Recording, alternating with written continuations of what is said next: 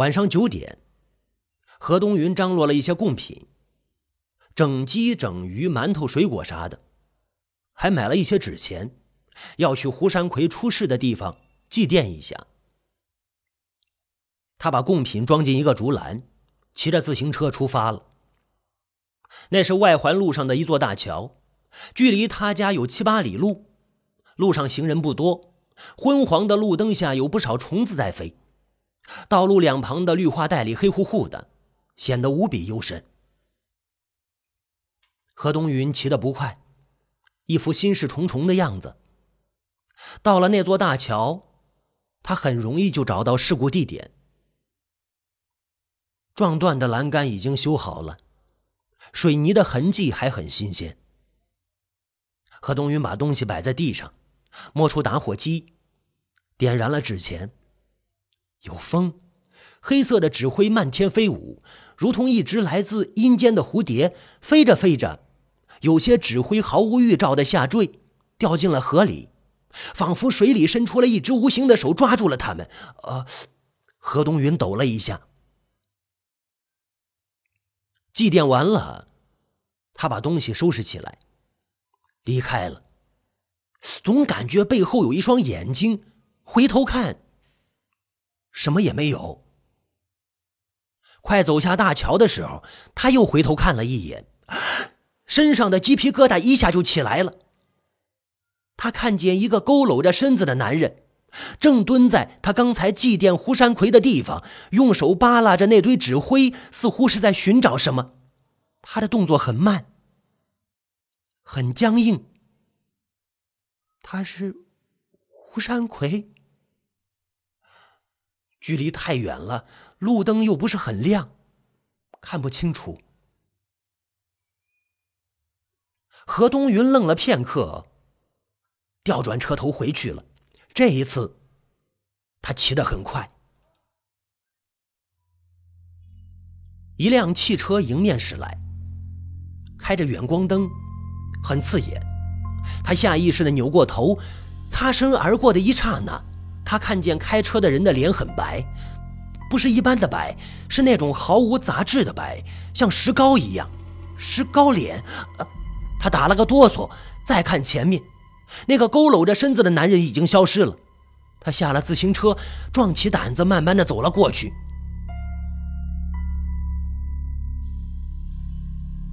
那些纸灰已经不见了，还有他扔下的一条鸡腿和一些水果也消失了。水面上有一圈圈的涟漪，似乎有什么东西刚刚钻进了水里。这是怎么回事啊？似乎只有一种解释：胡山魁拿走了他的东西。何东云的脑子里浮现出了一幅画面：胡山魁仰面躺在水底下，眼珠子都快瞪出来，几只泥鳅从他嘴巴里钻出来。又从耳朵里钻进去，还有一只长着体毛的大螃蟹在啃他的脚趾头。胡山魁突然抽了抽鼻子，闻到了鸡腿的香味，于是呢，胡山魁无声无息地浮出水面，飘到桥上，打包带走了他的东西。山魁，何东云趴在栏杆上，冲着水面轻轻地喊了一声。一只青蛙受到了惊吓。扑通一声，跳进了水里。山葵，他又喊了一声。水面上再没有动静了。何东云愣了半天，回去了。他租住的大杂院在巷子的最深处，巷子里没有路灯，脚下的水泥路坑坑洼洼的，有些坑里还有脏水。他推着自行车，小心翼翼地往前走，不时有毛茸茸的东西从身边跑过，不知道是野猫还是老鼠。前面是公共厕所，臭气熏天，四周光线暗淡。呃，何东云感觉要撒尿，他把自行车停在门口，走进了女厕所。过了大约两分钟，他走出来，下意识的瞥了一眼男厕所。他看见了一个人的背影，穿着一件不太合身的外套，一闪，轻飘飘的走进了男厕所。何东云的腿一下就软了，他认出来了，那是胡山魁出事之前穿过，后来神秘消失的外套。胡山魁回来了，山魁，他轻手轻脚走到男厕所门口，等着他出来。很长时间过去了，不见一个人。何东云轻轻的叫了一声：“山魁。”切！男厕所里有个人打了个喷嚏，是那种憋不住突然喷出来的喷嚏，喷到一半戛然而止，似乎是捂住了嘴。从声音上判断。那肯定是个男人。何东云身上的鸡皮疙瘩一下就起来了，他下意识的后退了几步，想逃跑，犹豫了片刻之后，还是决定进去看一看里面的男人是不是胡山魁。为了丈夫，为了自己的男人，豁出去了。他用手机屏幕的光照着路。一步一步走进了男厕所。手机屏幕的光很微弱，能见度只有一米。周围黑咕隆咚的，空气里弥漫着一股难闻的气味。这个厕所很老了，地面上高低不平，而且污水横流。右手边是长长的小便池，左手边是一个小小的蹲坑。中间没有隔断。何东云第一次走进男厕所，心里忐忑不安。他照了照第一个蹲坑，没有人；第二个蹲坑也没有人。他突然停下脚步，不敢再往前走了。他想，手机屏幕的光照的不远。他看不见对方，可是对方一定能看见他手里的手机。那么，他为什么不吭声？他肯定是一个很深沉的人，而且他不怀好意。何东云断定他不是胡山魁。因为他坚信胡山魁就算是死了，也不会吓唬他。他的大脑紧张的一片空白，觉得自己是一只走进了狼群的羊，那个人却始终一声不吭。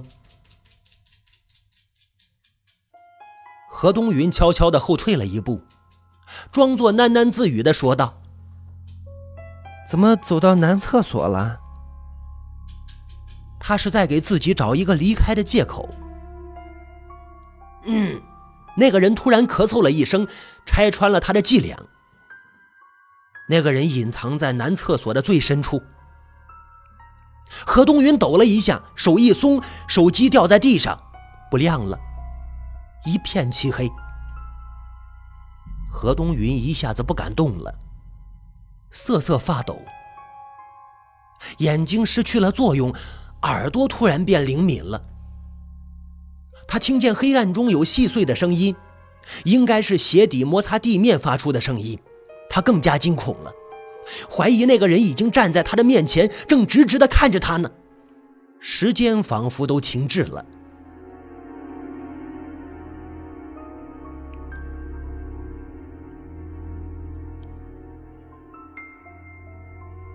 你找谁？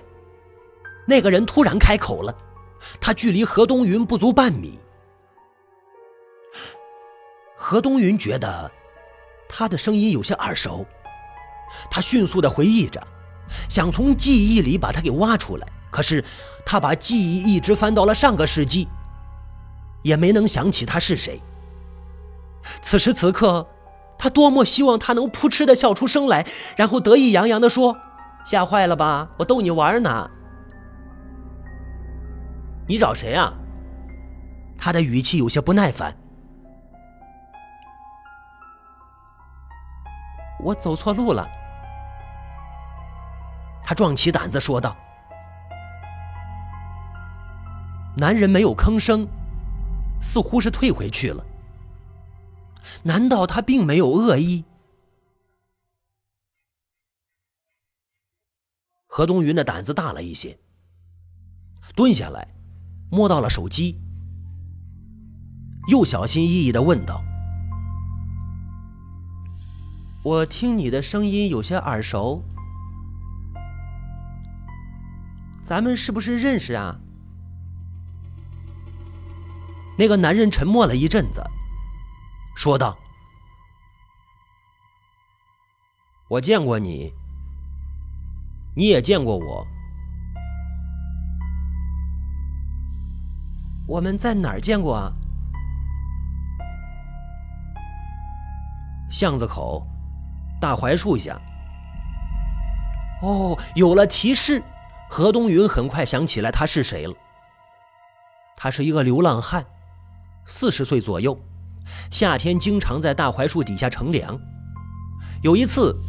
几个穿制服的人要把他送去救助站，他不去，争辩了几句。何东云呢，正巧路过，听到他的声音。他的口音有些古怪，应该是来自于一个遥远的地方。何东云呢，就不那么害怕了，就问他：“你在这儿干什么呀？”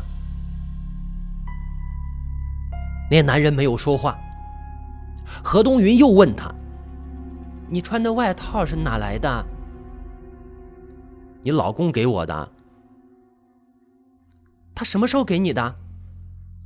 昨天下午。几点钟？两点左右。两点左右。那个时间，何东云离开家去了郊区。何东云想了想，又问道：“你在哪见到我老公？”你家门口。我正溜达着，他提着一个旅行包走出大门，他叫着我说要送给我一件外套。我跟他聊了几句，他说要出差，后天晚上十二点回来。哦，不对，已经过去一天了，明天晚上十二点他就回来了。明天晚上十二点，胡山魁真的会回来吗？何东云的脑子里乱成了一锅粥。明天晚上十二点，胡山魁真的会回来吗？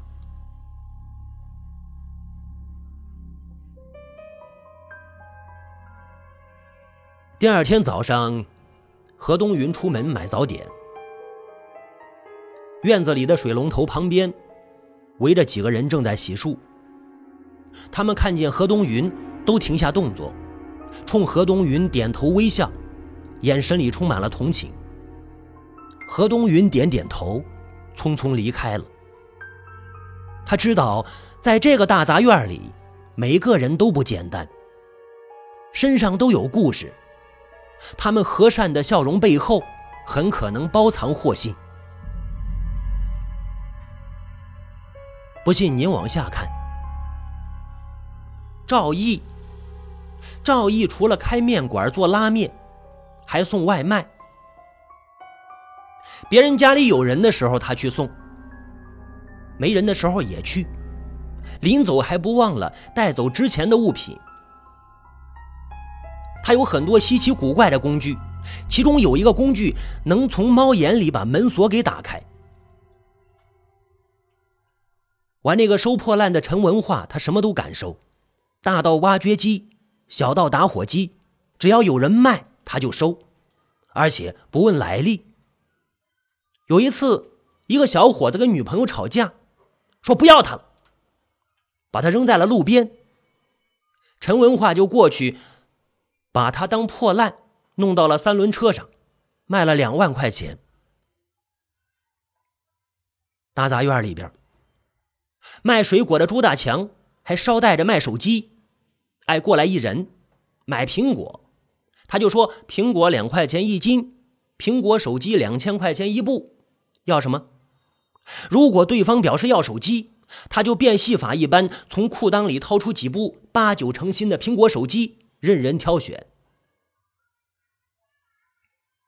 大杂院里边是卧虎藏龙，却没有秘密，都是老狐狸，心里那点事儿根本瞒不住他们的眼睛，不如干脆说出来，让大家乐呵乐呵。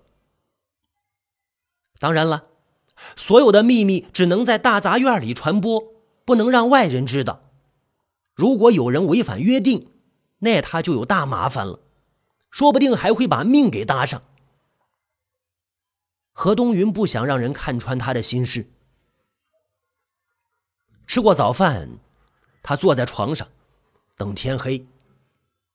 有两个问题他一直想不明白：如果胡山魁还活着，他为什么不回家？如果胡山魁已经死了，他为什么还会出现？这两个问题很深邃，他无论如何也想不明白。大杂院里静悄悄的，人都出去忙活了。有人敲门，声音很轻。难道是胡山魁提前回来了？何东云屏住呼吸，悄悄的走到门口。拉开了门，门外站着一个女人，五十岁左右，怀里还抱着一个几个月大的孩子。何东云经常在巷子里遇见她，只是不知道她的名字。你是何东云？他开口了。啊，何东云点点头。他又说：“我在巷子口碰见你老公，他让我过来告诉你一声。”晚上十二点他回来，他怎么不回家呀？何东云紧张的问道。他说他的手机在水里泡的太久，坏了，要去买个手机，还得补办手机卡。何东云悚然一惊，难道胡山魁真的从水底浮上来了？可是。什么人能在水底待半个多月？他终于触摸到一股阴森森的鬼气。那个女人没再说什么，抱着孩子走了。何东云在门口呆站了一阵子，决定去找葛先生讨个主意。今儿周末，葛先生没出门，在屋里喝茶。他说他上的是行政班，从二十岁到五十岁。三十年间，葛先生只做一件事：装神弄鬼。葛先生以此为生，骗人无数，哪怕是被人打断腿，他也不放弃，不悔改。梆梆梆梆，何东云敲了敲门，屋门立刻开了。葛先生热情的招呼他进屋喝茶。屋子里有一股血腥味。桌子上有一碗鸡血，旁边还有一个三尺高的纸人，方头大耳，小眼睛，红嘴唇，戴着瓜皮帽，穿一身三百年前的衣服，看上去很丧气。葛先生没说纸人是谁，何东云也不好细问。找我有事儿啊？葛先生给他倒了一杯茶。何东云很客气的接过茶杯，没有喝，轻轻的放在旁边的桌上，小声的说：“胡山魁出事半个多月了，生不见人，死不见尸。”嗯。葛先生挥手打断他，开始讲述他从事的职业，从福己风水一直说到电脑算命。从张天师一直说到王大师，中间夹杂着一些晦涩难懂的话，牵三连，坤六断，嗯，震阳雨，离中虚，坎中满啊。何东云是听得云里雾里，完全搞不懂。何东云小心翼翼的问道：“我就想问一问，胡山魁是不是还活着？”嗯。葛先生起身关上门，又把窗帘拉上了。屋子里的光线一下子变暗了。葛先生从抽屉里拿出了几张黄表纸，仔细的叠成了元宝，一边烧一边对何东云说道：“不能白问，得给他们咨询费。”何东云不知道他们是谁，那也不敢问。烧完了元宝，葛先生又从怀里摸出了几个铜钱，捧在手里，嘴里念念有词。突然把铜钱抛了出去，铜钱在桌上滚了几下，停住了。葛先生伸长了脖子，盯着那几个铜钱看了半天，说道：“胡山魁今天晚上十二点就回来了。”